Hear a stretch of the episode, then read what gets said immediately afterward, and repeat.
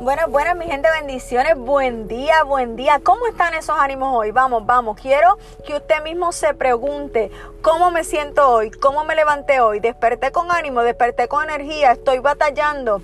Tengo algún área de mi vida que me duele, que me molesta, que me incomoda. ¿Sabes por qué te exhorto y te motivo a que te preguntes estas cosas?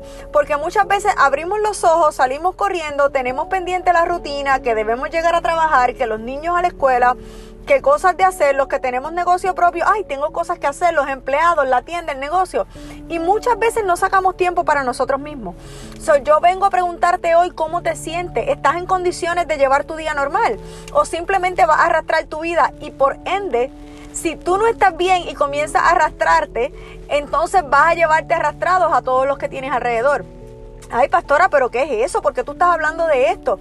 Porque muchas veces nosotros no tomamos en cuenta nuestros estados de ánimo ni, nuestro estado físico y pensamos que simplemente va a ser un día más. Pero ¿sabes qué? No es un día más. Estoy hablando de que tienes que tener la energía necesaria, de que necesitas ubicarte, de que necesitas reconocer si no estás bien, de que necesitas reconocer que necesitas ayuda porque muchas veces por no pedir ayuda hacemos daño a otro. Muchas veces por no reconocer que no estamos en condiciones de hacer las cosas le hacemos daño a otro. Yo vengo a hablar contigo que vas a evaluar cómo te sientes hoy. Yo vengo a hablar contigo que vas a pensar si verdaderamente estás haciendo las cosas porque las amas, porque Dios te las prometió y tú estás corriendo con una palabra o las estás haciendo porque no te queda de otra. Necesito que te autoevalúes. Necesito que te preguntes si hoy estás arrastrando la vida o estás con las cosas haciéndolas bien.